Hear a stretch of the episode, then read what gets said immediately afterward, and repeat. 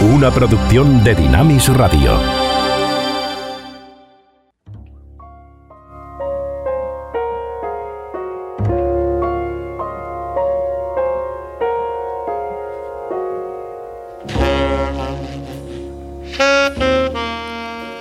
Hay gente que odia las Navidades. Incluso algunos creyentes sienten una curiosa complacencia en amargarnos las fiestas.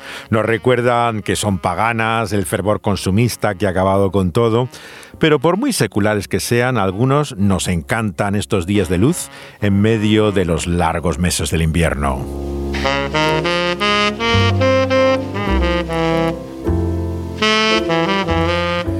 Si hay algo particularmente cristiano, además, eso es la encarnación.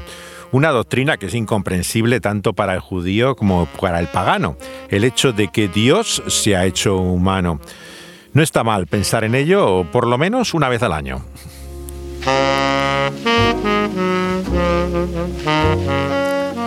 Lo que no soportamos muchos, claro, es lo que suelen llamar el espíritu de la Navidad. Ese edulcorado discurso lleno de palabras vacías, de supuestos buenos deseos, que hace que todos pensemos por estos tiempos, por lo menos, en ciertos días que tenemos un corazón de oro y que la vida es maravillosa. De eso, como se puede imaginar, el cine navideño está lleno. Pero yo tengo una particular pasión que quiero hoy compartir con ustedes. Son las películas que transcurren en Navidad, pero que no son de Navidad. Hay tantas de ellas que hemos tenido que delimitar a un escenario. Para mí algo particularmente siempre emocional es Nueva York, la ciudad donde vivió mi padre y tengo también algunos de eh, mis mejores recuerdos. Y entre ellas están algunas de mis favoritas de estas películas en Navidad que no son de Navidad. Mis recuerdos del cine en Navidad tienen que ver con el 24 de diciembre, la Nochebuena española, antes de la cena familiar, que en mi caso era siempre muy reducida por no tener más familia que mis padres y algunos que pronto se marcharon de los dos. Iba siempre con mi padre cuando vivían ambos a un cine de la Gran Vía de Madrid, la principal arteria de la capital. Y solíamos ver la última sesión antes de cerrar el cine, que no acaba con la noche, sino algo antes para poder irse a la cena. Y recuerdo hasta mi pronta adolescencia cuando ya faltaron haber visto en ese día siempre una película. Particularmente con mi padre, recuerdo que era muy regularmente que solíamos ir cada año a ver la última de Woody Allen de una forma puntual y rigurosa se solían estrenar en diciembre sus nuevas películas antes de ser cancelado como resultado del Michu y otros movimientos que le han dejado vetado para la posteridad. Pero en aquellos finales de los 70 y principios de los 80, Woody Allen era sinónimo de cine inteligente, de un humor eh, realmente eh, singular. Y yo recuerdo algunos de los mejores momentos de su filmografía en aquella época que veo siempre como episodios de una misma serie, es como si fuera una película que nunca acaba. La misma tipografía, los créditos sobre un fondo negro, la banda sonora de jazz como la que estamos escuchando y esas imágenes siempre del Nueva York donde vivió mi padre y que nunca es como tan atractivo como en estas fechas, entre la acción de gracias y el día de Navidad en el diciembre frío y gélido de Nueva York.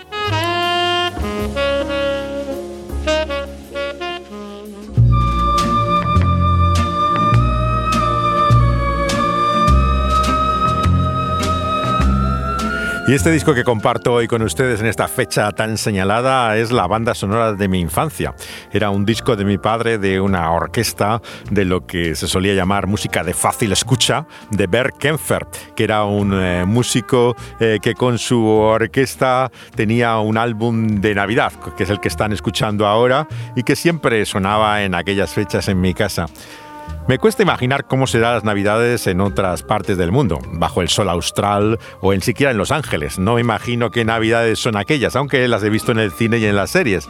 Pero para que parezca Navidad, tiene que haber frío, ¿no? Nieve, como en la composición que estamos escuchando de un judío de Bielorrusia emigrado a Nueva York a finales del siglo XIX. Estamos hablando, claro, de Irving Berlin, uno de los autores más populares del llamado cancionero americano y que con esta blanca novedad, el judío hizo tal vez la música más conocida de celebración de la encarnación de Dios en Cristo Jesús.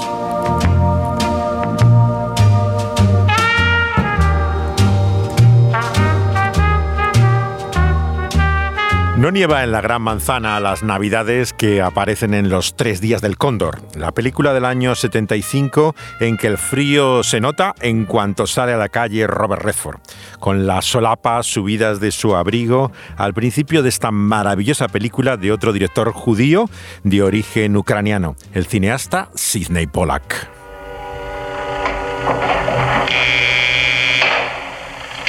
Turner, Joseph, sin inicial intermedio. 17 minutos de retraso. Déjelo en 12. Venía con el viento en contra. Doctor Lab, ¿algo para mí en el primer correo? Doctor Lab. ¿Qué? ¿Hay algo? Nada en respuesta a su informe. Y coja el libro que dejé sobre su mesa. Y analícelo en la computadora para las cuatro. Sí, señor.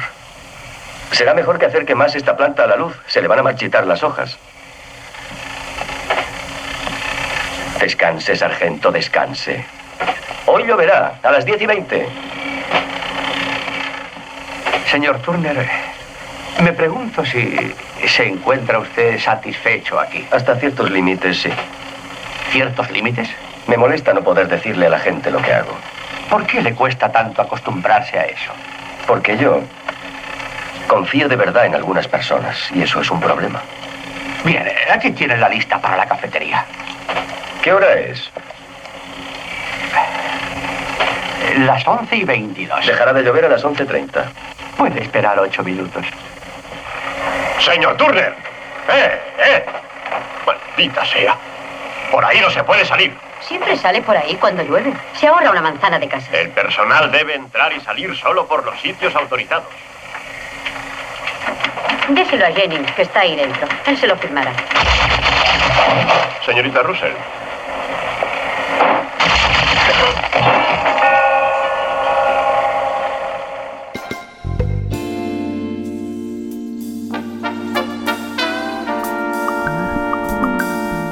Son los disparos que nos anuncian que estamos ante un thriller, la historia del personaje de Robert Redford, Joseph Turner, que trabaja aparentemente en lo que es eh, una oficina dedicada, según pone su propio nombre, a ser una sociedad eh, de literatura de estudios históricos. Eh, supuestamente lo que hace es simplemente examinar libros y tomar anotaciones de ello. En realidad lo que esconde es ni más ni menos que una oficina de la CIA. Eh, se dedica, por lo tanto, al servicio de inteligencia. Es curiosamente el edificio que utilizaron para la película de Pollack el establecimiento más antiguo que hay en Nueva York, desde los años 20, lo pueden ver todavía en la calle Lexington. Y como escuchan al final los disparos, la sorpresa es que cuando sale a la deli, estos locales donde se compran los eh, sándwiches, los americanos al salir del trabajo, eh, regresa y se encuentra todo el personal masacrado. Díganme si no hay un principio más brutal para una película navideña como es eh, Los tres días del Desde luego, uno queda impactado desde el primer momento. Estamos en plena conspiranoia, diríamos hoy, entre la destitución del presidente Nixon por el caso Watergate, las escuchas que hubo eh, del Partido Demócrata ilegalmente que llevaron a la caída eh, de Nixon y sus tretas, pero también la publicación de un informe que se llamó Rockefeller eh, sobre la CIA, en aquel momento que alertó a la población americana de lo que eran los métodos ciertamente turbios y oscuros que utilizaba la Agencia de Inteligencia de Estados Unidos. La realidad es que América no volvió a ser lo mismo. Muchos hablan todavía en Estados Unidos de lo que fue la América post-Watergate, porque nunca volvió a recobrar la inocencia que tenía antes. Se habla ya de una generación incluso antes y después de Watergate. Esta es una película, como dice en el diálogo eh, Redford a su superior, sobre la desconfianza. El hecho de que tanto en la política como en las relaciones sentimentales vemos que va a girar todo en torno a lo que es la, la sorpresa finalmente de que no te puedes fiar de nadie.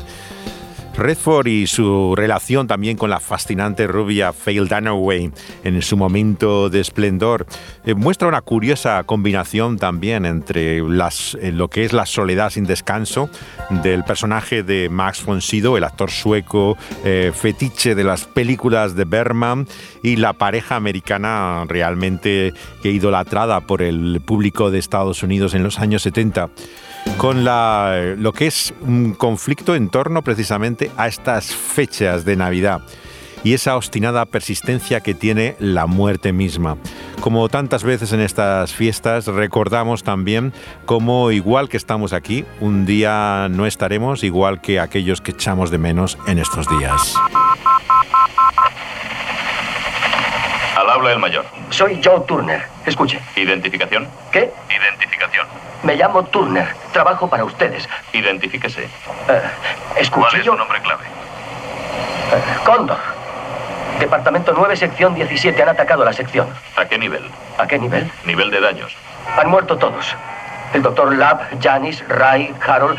Harold estaba en el... ¿Habla desde un teléfono de la compañía? No, no, estoy en una cabina telefónica, en, en- en la calle. Está violando las normas de seguridad en las comunicaciones. Oiga, hijo de perra, estaba lloviendo, volví con los bocadillos y los habían asesinado a todos. Todos han muerto. ¿Ha sido descubierto el hecho por alguien que no pertenezca a la compañía? No, no lo sé. Creo que no. ¿Ha sufrido usted daños? ¿Daños? No, ¿Va usted armado? Yo no. Sí, tengo el arma de la señorita, no recuerdo su nombre clave, Ruiseñor. Siempre temía que la violaran y tenía una pistola. Identifique el arma. Una automática del 45. Vengan a recogerme, por favor. Yo no soy un agente de acción, yo solo leo libros. Abandone esa zona. Bien, pero ¿qué hago? ¿Voy yo ahora a la jefatura? No, busque un lugar seguro. ¿Dónde? Evite los lugares donde sea conocido. No vaya a su casa y dentro de dos horas exactamente vuelva a llamar al mayor. Eso será a las 14.30 por su horario. Bien, está bien, a las dos y media, sí. Ahora aléjese de ese teléfono y no cuelgue. ¿Que no cuel? Turner. Hombre de carácter un tanto infantil. Le encantan las historietas de los periódicos.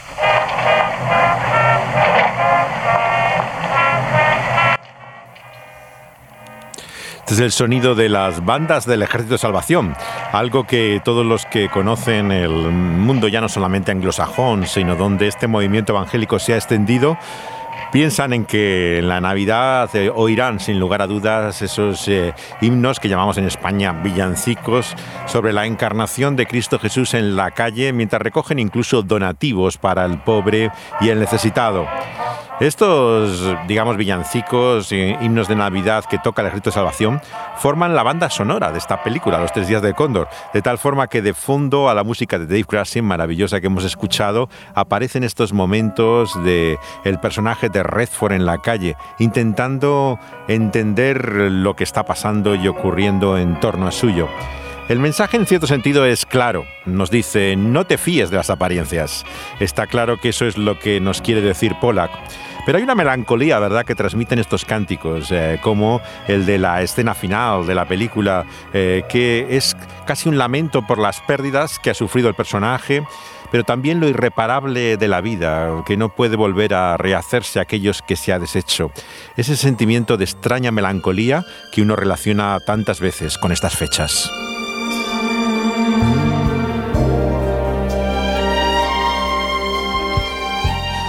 Muchos se quejan de lo pagano y secular que se ha convertido la Navidad, pero es curioso, ¿verdad? Que es el único día del que el cristianismo reconoce que también el mundo en torno a nuestro participa, aunque haya cambiado su contenido. El resultado, claro, hace dos celebraciones muy distintas, que millones de personas conmemoran al mismo tiempo, y que no tiene nada que ver la fiesta y celebración de unos con la de otros, lo que provoca un malestar, en cierto sentido, por ambas partes. Gente que odia estas fiestas y otra gente que las ama en su verdadero sentido. Muchos cristianos no pueden darse cuenta de que cada vez más son las eh, tradiciones navideñas que eluden cualquier referencia a su origen cristiano. La música de fondo en las tiendas ha cambiado, ya no es al mundo paz, eh, eh, feliz Navidad es el mensaje que se comunica. Por un lado, los religiosos no hacen más que descubrir que el antiguo significado de la Navidad sigue colándose sin invitación eh, a través de tantos villancicos tradicionales y les resulta molesto tener que responder a la pregunta de su hijo que les dice ¿y qué quiere decir esta canción? que en su verso dice como un famoso villancico para darnos el vivir, a la muerte quieres ir. Es evidentemente que es el corazón mismo del Evangelio al que hace referencia versos como, como estos villancicos y da oportunidades, evidentemente, para poder compartir el sentido de ella. Y la Navidad, sin lugar a dudas, continuará siendo una fiesta secular porque es indispensable comercialmente. Es una oportunidad de oro para eh, poder hacer negocio y seguirán usándola eh, en medio de la oscuridad del invierno. Pero la Navidad, al igual que Dios mismo, es mucho más que esa figura asombrosa y amenazadora que hemos imaginado nos muestra la realidad de una buena noticia maravillosa que sería eh, la verdadera fiesta.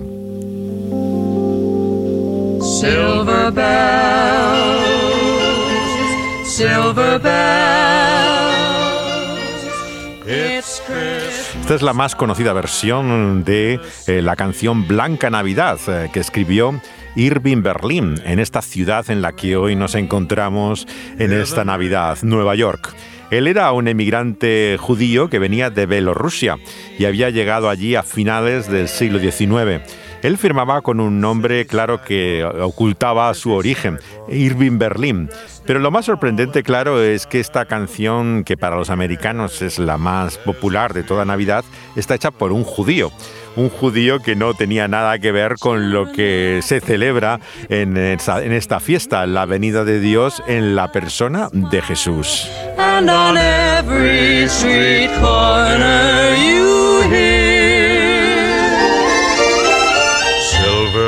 Silver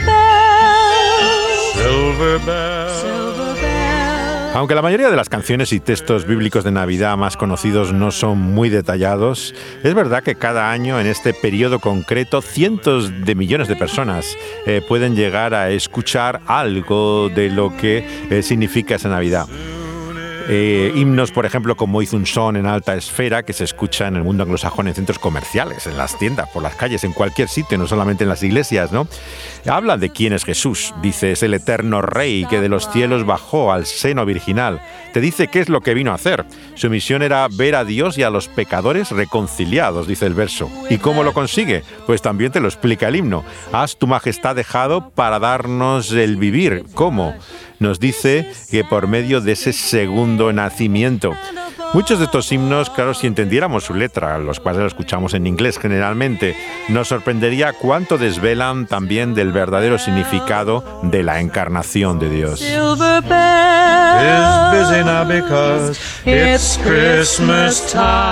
Sí, le pongo. Estoy llamando. Felices Pascuas. Comunica. ¿Qué? ¿En serio? ¿Dónde? Allá voy.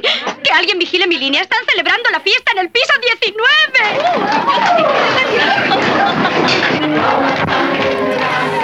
La fiesta llega hasta los lugares de trabajo, que suelen celebrar comidas y salidas eh, que, no entran dentro de lo habitual cuando uno va a trabajar cada día. El 23 de diciembre del año 59 filmó otro director judío, esta vez de origen polaco, Billy Wilder, la fiesta de Navidad que hay en el apartamento, donde un empleado realiza un trabajo gris en una oficina de seguros de Nueva York, interpretado por Jack Lemmon. Nunca más, le dije. O te buscas un coche más grande o una chica más pequeña. Señorita Kubelik, señorita. Felices Pascuas. Gracias. ¿Ya no está enfadado conmigo? ¿Y por qué habría de estar? Estas últimas semanas ha subido una sola vez en mi ascensor y no se quitó el sombrero. La verdad, estaba un poco molesto a causa del plantón que usted me dio. Me comporté de un modo imperdonable. La perdono. Mal hecho. Usted no tuvo la culpa. Si se va a una cita con un caballero, resulta difícil dejarle plantado para ir a otra cita con otro caballero. No tenía solución. No suponga porque llevo uniforme que me rijo por el código del honor. Señorita Kubelik, no se alcanza un puesto directivo como el mío a menos de saber juzgar a las personas. Y en mi opinión, como usted, no hay nadie. Es buena, trabajadora y. y maravillosa. Chin chin. Chin chin. uno más. Es peligroso beber cuando se conduce. tiene usted razón. De modo que como jefe, Dejo fuera de servicio este ascensor. Los indígenas andan por allí. No parecen peligrosos. No se fíe de ellos. Acabarán celebrando sacrificios humanos. Meterán a algunos empleados en las máquinas de calcular y saldrán todos perforados. ¿Cuántos lleva bebidos? ¡Tres! Lo suponía. Un momento. Oigo brotar una fuente de licor. Enseguida vuelvo. Le espero aquí. Es la voz del doblaje de Shirley MacLaine, que hace de ascensorista en esta empresa. Y como muchas empleadas solteras son acosadas por los ejecutivos casados que quieren aventuras extramatrimoniales. Y utilizan para ello un apartamento donde está este empleado que por intentar de alguna forma si no eh, ascender en la empresa, eh, por lo menos mantenerse en su lugar, les tiene que dejar las llaves continuamente a sus superiores para hacer las fiestas, en este caso de Navidad. Está inspirada curiosamente en un clásico británico, Breve Encuentro del año 45, que trata de forma dramática también este tipo de relación extramatrimonial, pero que no tiene mucho que ver con la historia de Wilder. Se pregunta aquí, a partir de ver la película, el director judío, cómo sería para el amigo que deja el apartamento porque en la historia del británico David Lim eh, no figura para nada el, hecho de quién es el, personaje que es el dueño del apartamento, solamente la pareja va allí.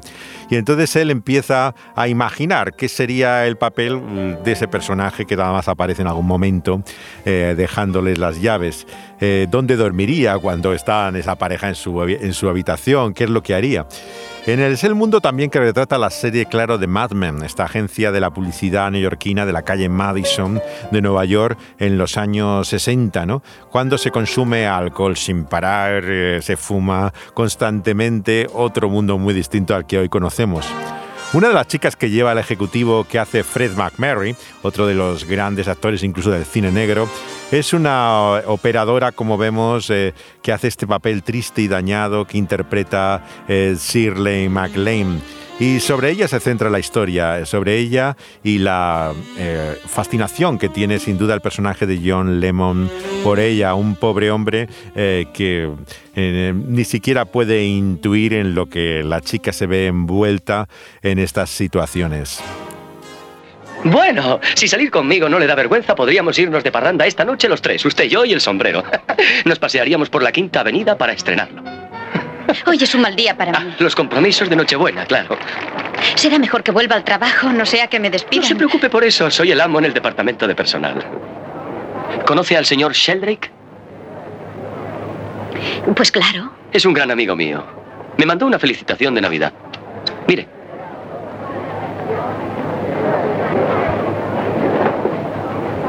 Una foto conmovedora. ¿Qué le parece si hablo con el señor Sheldrake para que le dé un empleo mejor? La podrían nombrar jefa de ascensores. Hay muchas ascensoristas más antiguas que yo y que merecen ese puesto. No es problema. Podríamos discutir esa cuestión durante estas vacaciones, paseando juntos, yo con mi sombrero. ¿Seguro que así queda mejor? Yo creo que sí. Mírese. No debo torcerlo demasiado. Al fin y al cabo, esta es una empresa conservadora y un excéntrico estaría mal visto.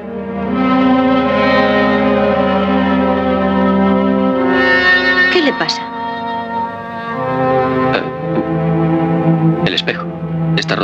Sí, lo sé. Y no me disgusta. Así me veo tal como me siento.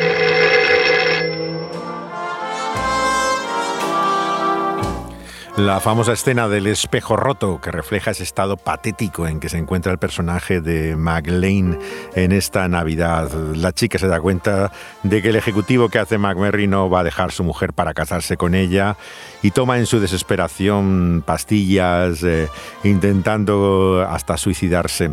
Lemon también tristemente cuida de ella en su desencanto, junto a un triste árbol de Navidad patético en su habitación. Y ese espejo roto es como si nos quisiera decir eh, todo de lo que eh, Billy Wilder habla. Eh, no solamente cómo acaba la historia, sino como suele ocurrir en la vida, que todo parece que no va a tener un final feliz, como anuncia la noche vieja con la que concluye su película. Sleigh bells ring, are you listening? In the lane, snow is glistening. A beautiful sight, we're happy tonight. Esta es la música también de fondo de Cuando Harry encontró a Sally, la película de Rob Reiner basada en el maravilloso texto de Nora Ephron, esta escritora tan vinculada también a esta ciudad de Nueva York. Y sí, cuando Harry encontró a Sally, también nos lleva a la Navidad neoyorquina, o mejor dicho, a la fiesta con la que acaba el año, siempre unido en nuestra mente ambas celebraciones en estos días. Una nos lleva a la otra y finalmente la decepción de que la fiesta acaba y todo eh, sigue igual. La actriz protagonista Meg Ryan repitió también luego con otra nueva versión de un clásico, eh, refiriéndose a un correo electrónico que acababa ya de establecerse como medio de comunicación eh, cuando recibe un email y que es también un momento en el cual aprovechan para mostrar la Navidad neoyorquina. En aquel primer caso su compañero era Billy Crystal, el, cómico eh, que escuchamos en esta escena con ella. Estás más sin barba, se te ve mejor la cara. Sí, esta es mi cara. Espalda hacia atrás. Oh. Quiero darte las gracias por haberme invitado esta noche. Oh, no seas tonta. Y si el año que viene ninguno de los dos sale con nadie, tenemos una cita. Trato hecho. ¿Ves? Ahora podemos bailar con las mejillas juntas. Es el reencuentro de esta pareja que se desencuentra y encuentra cada año y que muchas veces en las películas de fondo navideño sirve para un momento también de coincidencia de ambos después de tantas historias en el pasado. En cierto sentido te lleva a pensar también sobre el tema de la providencia, ¿no? ¿Qué nos ha llevado a la situación en la que ahora estamos? ¿Cómo hubiera sido tu vida si hubiera sido diferente, ¿no? Y la canción también que se canta normalmente en esa víspera de, de Nochevieja habla también de esa expectativa mm, de que tu vida finalmente tenga un final feliz.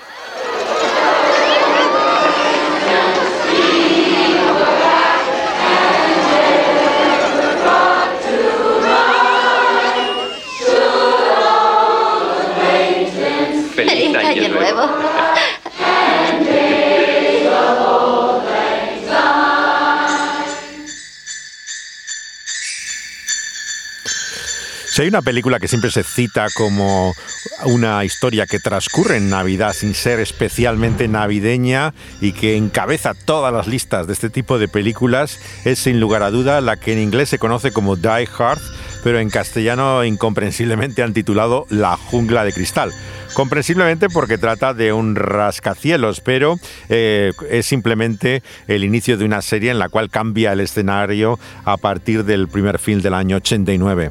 Fue el film que en cierto sentido descubrió a Bruce Willis como estrella del cine. Él venía de la televisión donde había hecho eh, una famosa popular serie, ¿no? Pero eh, realmente se convierte en una estrella del cine de acción que va a predominar en los 90, lo que en inglés llaman un actioner, una figura que se dedica a hacer este tipo de eh, cine de grandes sustos y explosiones. Aquí es un policía de Nueva York que va a pasar las navidades con su familia. Él viene de eh, la Gran Manzana, pero su esposa está con su hija en Los Ángeles. Eh, está basado en una novela que sirvió curiosamente de secuela a la historia del detective, otra historia neoyorquina del año 68 con Frank Sinatra, pero que tiene muy poco que ver aparentemente con la película eh, que conocemos como Jungla de Cristal o Die Hard, porque desde luego nadie hay tan distinto como Bruce Willis comparado con Sinatra, que llega aquí en avión a California en pleno días de fiesta. Tranquilo, soy policía. Créame, llevo más de 11 años haciéndolo. En nombre del capitán y la tripulación, les doy la bienvenida a Los Ángeles y les deseo unas felices Navidades. Hola, soy John McClane. Argay, me han nombrado su chofer. Bonito oso. Bueno, Argyle, ¿qué hacemos ahora? Pues esperaba que usted me lo dijera. Es la primera vez que trabajo de chofer. No se preocupe, es la primera vez que yo voy con chofer. En este cacharro tenemos de todo. Mire, compact disc, onda corta, televisión, teléfono, para tope, vídeo. Si su amigo se siente solo, conozco unas ositas que pueden hacerle compañía. ¿O está casado? Está casado. Muy bien. Ah, lo siento, perdone. Un fallo de la señora de la limpieza. No sabía que iba a sentarse delante. ¿Y qué? ¿Su señora vive aquí? Los últimos seis meses. ¿Y usted sigue viviendo en Nueva York? ¿Siempre hace tantas preguntas, Argyle? Perdone, antes era taxista y a los clientes les gustaba el palique. ¿Está divorciado? Limítese a conducir. Vamos, ¿está divorciado, separado? ¿Ella le pegaba? Tenía un buen empleo. Y llegó a ser una ejecutiva. ¿Y tuvo que venirse a vivir aquí? Es usted un lince, Argyle. ¿Por qué no se vino usted? ¿Eh? ¿Por qué no se vino con ella? ¿Qué pasó? Yo soy policía de Nueva York. Tenía varios casos urgentes que resolver de los cuales yo era el responsable y no puedo dejar las cosas en el aire. En otras palabras, pensó que a ella no le iría bien aquí, que volvería como una corderita, así que ¿para qué hacer las maletas? Lo que yo decía, es usted un lince, Argyle.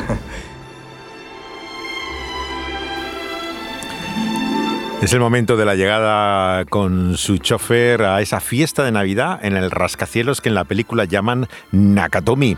En realidad es el que se conoce como el Fox eh, Plaza de Century City, eh, que está efectivamente en la ciudad de Los Ángeles. Es introducido en la fiesta donde hay un terrorista que encarna el ya fallecido maravilloso actor británico Alan Rickman. La razón por la que esta película aparece tanto en los listados de Navidad no es solo el ambiente, que pueden ver que es navideño, las fechas en que transcurre la historia, se trata de lo que ahora llaman una historia de redención, ya que a pesar de su violencia, esto se considera hoy en día cine familiar, porque el protagonista se reconcilia con su familia. El trauma le lleva a reencontrarse con su esposa, la ahora hoy olvidada actriz Bonnie Bedelia, una de tantas que hoy en día ya no conocemos, pero que hace un papel bastante digno y que descubre con tristeza al llegar allí que ahora utiliza su apellido de soltera, aunque están todavía casados. La mejor descripción que conozco de esta cinta es la vez la que hizo esa magistral profesora, genial crítica de, de cine que era Pauline Kael.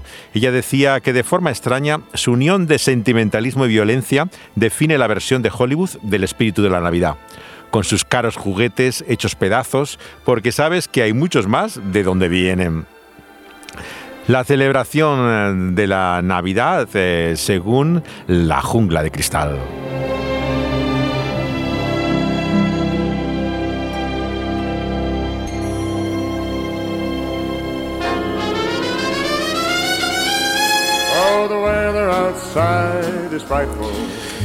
Con esta música de la fiesta que hay en el rascacielos nos trasladamos también otra vez al escenario neoyorquino. Porque lo que hay en estos enormes edificios es grandes empresas eh, que tienen eh, sus negocios hasta casi el mismo borde de la fiesta de celebración familiar. Están ocupados con sus asuntos financieros, como en Family Man, la película que eh, protagonizó Nicolas Cage en el año 2000. Si las acciones de MedTech cayeran por debajo de 43, tendríamos problemas para su revalorización, así que por favor cuidado con lo que les decís a vuestros clientes. Aún queda casi todo el día de mercado antes de la hora de la verdad y no quiero problemas. ¿En qué estás pensando, Alan? ¿Mm? Oh, perdona, me has pillado. Jack estaba pensando en que les prometí a ti y a los niños que cenaría en casa. Es Nochebuena, Jack. ¿Es esta noche? ¿Y crees que a mí me gusta estar aquí en Nochebuena, Alan? No, bueno, tal vez. Está bien. Tienes razón, puede que sea cierto que solo pienso en el trabajo y olvido en qué época estamos, pero dentro de dos días vamos a anunciar una de las mayores fusiones en la historia de los Estados Unidos. Cuando surge un negocio así, no piensas en nada más hasta que lo cierras y lo último que haces es pedir vacaciones. Después del 26 habrá tanto dinero flotando por aquí que parecerá Navidad todos los días.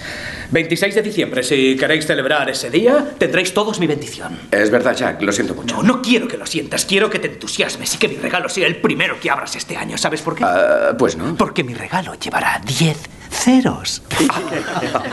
Tiene razón, vamos a por ello. Así me gusta, buscad la página 12 del documento. Bueno, nada está dentro de Ah, por fin. ¿Qué? Tienes seis mensajes, dos de ellos muy urgentes. ni siquiera estoy aquí. Adiós, feliz. Feliz Navidad. Solo son las ocho y media. ¿Tenías que hacer compras de última hora? ¿Tú también? Estas son fiestas para dar. Y yo voy a darlo todo por este negocio. En cierto modo, mi actitud es la más navideña.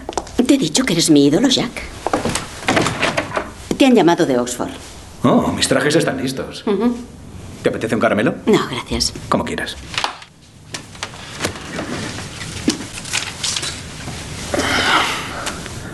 Kate Reynolds. Ha dicho que la encontrarías en casa a partir de las ocho. Fuimos novios cuando estábamos estudiando. Íbamos a casarnos. ¿Tú? ¿Ibas a casarte? Estuve a punto, como de ser un modesto agente de bolsa. ¿Bromeas? No quería que fuera a Londres.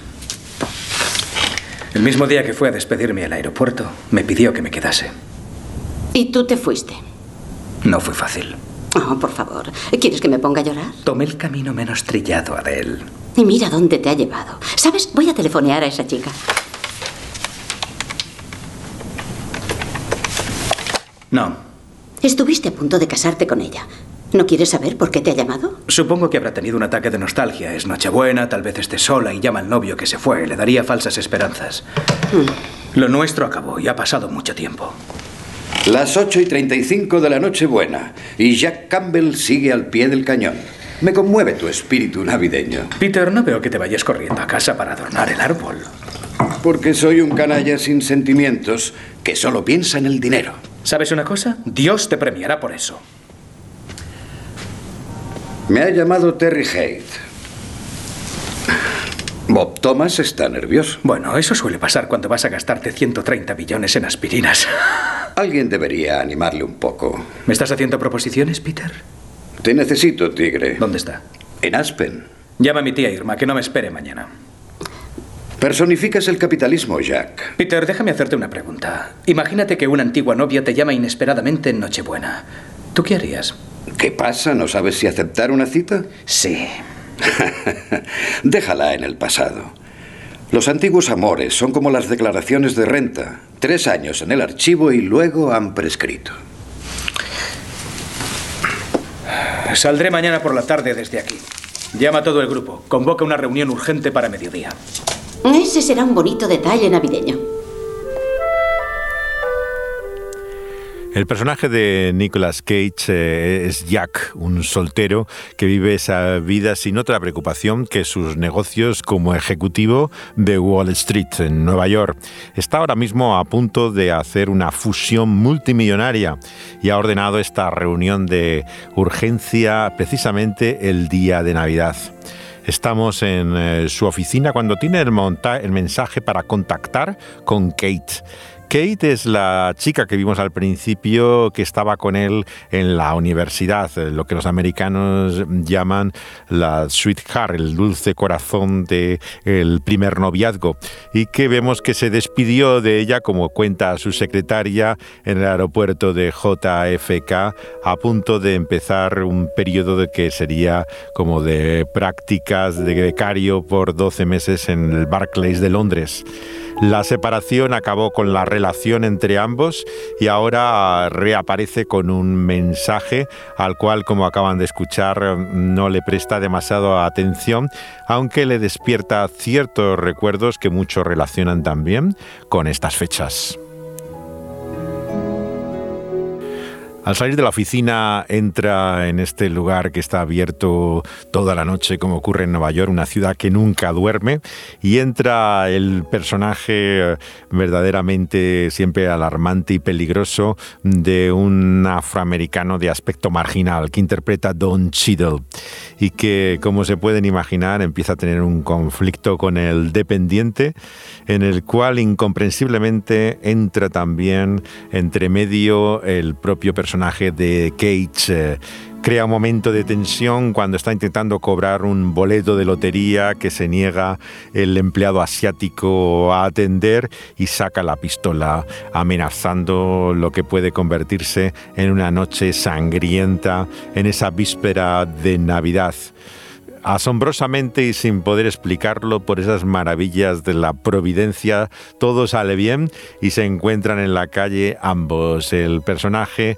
eh, que le amenazaba con la pistola y el ejecutivo en esa víspera de Navidad. ¿Cómo sabes que me llamo Jack? A todos os llamo Jack. Toma. Ha sido un placer hacer negocios contigo. Eh, eh, oye, ¿Por qué, por, qué vas por ahí con esa pistola? Acabarás haciendo algo de lo que te arrepentirás.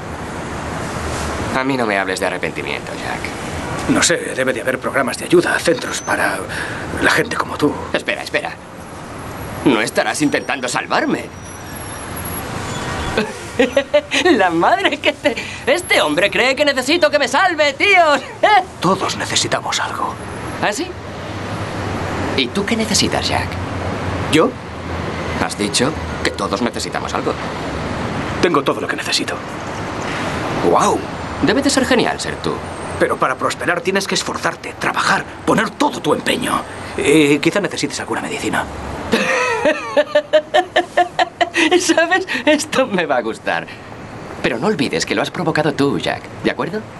Has sido tú mismo el que se lo ha buscado. Feliz Navidad.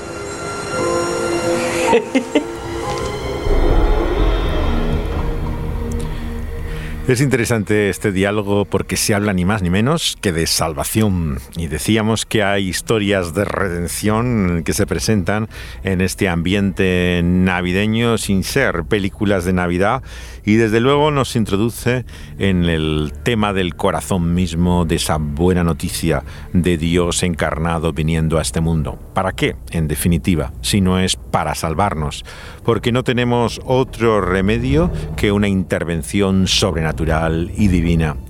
En estas historias, y sin duda Family Man sería lo más cercano a, una película navideña, toma la forma de un enviado, un mensajero celestial que es un ángel de aspecto bastante humano. En este caso, el personaje afroamericano de Don Cheadle, que como en la conocida historia de Qué bello es vivir, What a Wonderful Life, nos remite al clásico de Dickens, al cuento de Navidad, en el cual se presenta lo que podría haber sido tu vida.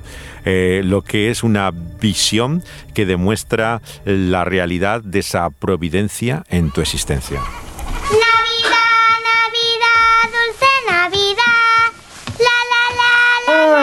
Olvídalo. ¿Quién hay aquí? ¿Quién sería? Sí. Es hora de que vayamos a abrir los regalos. ¿Por qué te dejas que mamá duerma cinco Venga, minutos papá, levanta. Me gustaría mucho. No se puede, es Navidad, es Navidad. Cariño.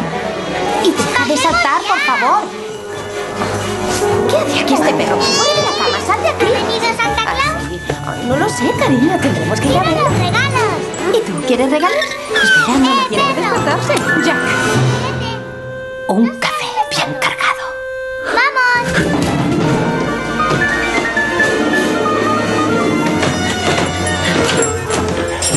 ¡Oh, Jack! ¡Feliz Navidad, querido!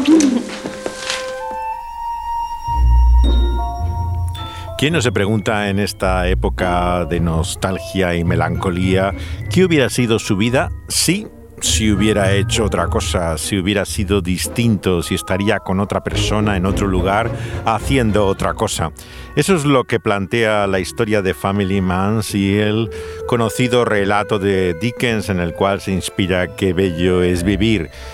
¿Qué sería nuestra existencia si nuestra vida hubiera sido muy diferente? Es en definitiva el tema bíblico de la providencia en el cual entendemos también que esa intervención eh, sobrenatural que cambia todas las cosas y celebramos cada Navidad, eh, la encarnación, nos muestra también que hay un plan y un propósito, un sentido para todas las cosas.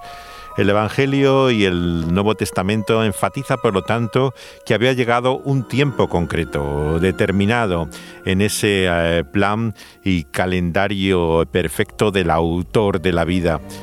Y es así también que tenemos que ver nuestra existencia, no como una serie de casualidades y accidentes, sino más bien causalidades ¿no? y razones que hacen que nuestra vida finalmente tenga significado. Esto es una visión, Jack. ¿Una visión? ¿Una visión de qué? Eso tendrás que descubrirlo tú, y tienes mucho tiempo. ¿Cuánto tiempo? El que haga falta, que en tu caso me temo que va a ser considerable. Oye, escucha, escucha, yo, yo, yo, yo solo quiero recuperar mi vida. Dime qué tengo que hacer. ¿Quieres que hablemos claro? Suéltalo de una vez.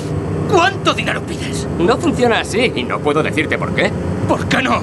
Porque es algo que tienes que descubrir por ti mismo, ¿no me escuchas? Descubrir, descubrir, descubrir, descubrir, ¿qué? Ya lo verás, amigo. Nuestra vida tiene un propósito que hemos de descubrir. Cristo nos enseña que nada ocurre por azar, hasta los cabellos de nuestra cabeza están contados. El más mínimo movimiento de un gorrión no le pasa desapercibido. Por eso podemos estar seguros de que hay un sentido y dirección en nuestra vida. Lo que pasa es que hay una cara oscura en la providencia, por la que el Señor entreteje ese dolor de pérdida y angustia con momentos de placer y felicidad para realizar ese propósito en nuestra vida que el apóstol dice que es finalmente para nuestro bien. A todos los que a Él le aman, cualquier cosa servirá y ayudará finalmente para encontrar ese su propósito de amor en nuestra vida. Historias como esta nos muestran que tal vez las cosas no han sido como nos hubiera gustado, que las ausencias nos muestran pérdidas para las cuales la vida nos parece ya que no tiene sentido ni significado. Pero eh, tenemos que recordar una Navidad más que eh, si bien no alcanzamos todo lo que anhelamos y deseamos en esta vida, sí llegamos a cumplir ese propósito por el cual hemos sido hechos y creados, que incluye el verdaderamente ser humanos, porque si Dios vino a este mundo en Cristo Jesús es para que finalmente fuéramos hechos como Él y encontráramos nuestra auténtica humanidad. Oye, no te preocupes, es normal lo que te pasa. Treinta y tantos, casa, hijos, responsabilidades financieras. Y empiezas a pensar, esta no es la vida con la que soñaba. Te falta romanticismo, ¿verdad? ¿Dónde está la alegría de vivir? Y de pronto ves los anuncios de lencería y representan una vida que tú no puedes tener. Solo dos hijos, ¿verdad? vamos, vamos. Sé que a veces te da la impresión de haber renunciado a todo, pero mira lo que tienes. Mira eso, cuatro dormitorios, dos baños y un aseo, un sótano casi terminado y, niños. ¿Sabes una cosa? Sé que no te gustará oírlo, pero ¿recuerdas lo que me dijiste el verano pasado cuando estuve a punto de liarme con la logopeda de mi hijo? Me dijiste, no destroces lo mejor de tu vida tan solo porque no te sientas muy seguro de quién eres. ¿Lo recuerdas?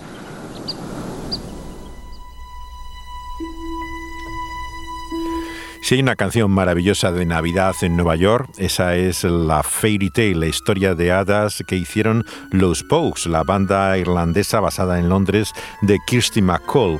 Es una balada de estilo folclórico tradicional que está en su álbum del año 87, Si cayera de la gracia de Dios. Eh, y que surge de un desafío de Elvis Costello, de ver si esta banda era capaz de hacer una canción de Navidad. Hicieron este maravilloso tema de una Navidad en Nueva York.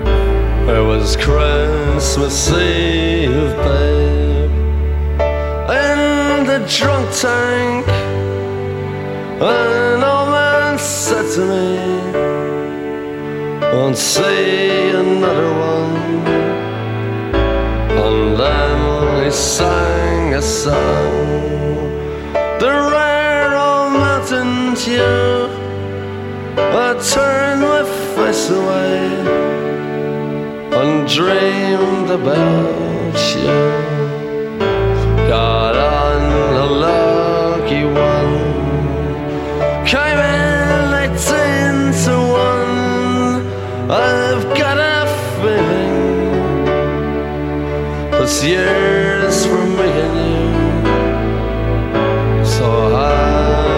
Christmas. I love you, baby. I can see a better time when all our dreams come true.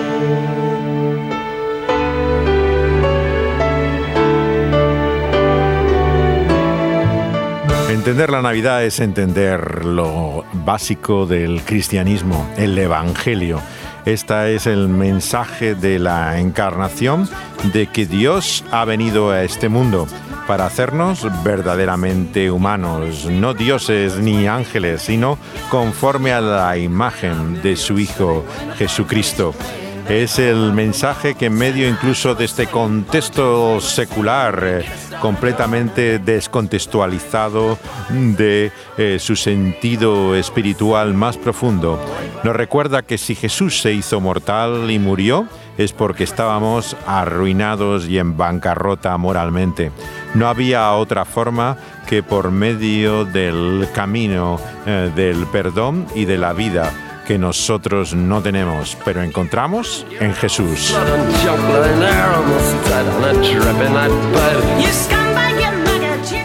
Los programas del sueño se ha acabado monográficos sobre el viaje y trayectoria espiritual de músicos a lo largo de estos últimos años. Los pueden encontrar todos en las plataformas donde son subidos después de su emisión en Dynamic Radio como podcast. Eh, están en la plataforma que encontramos en SoundCloud de la radio como El Pulso de la Vida, así como en Evox y sobre todo en Spotify.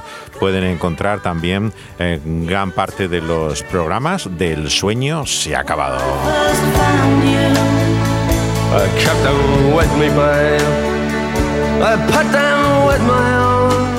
Les deseamos desde aquí en Dynamic Radio feliz Navidad a todos nuestros oyentes, empezando por el equipo de este programa del sueño se ha acabado. Dani Panduro al control del sonido y José de Segovia hablándoles eh, que disfruten del sentido verdadero de esa Navidad y encarnación de Dios en Cristo Jesús.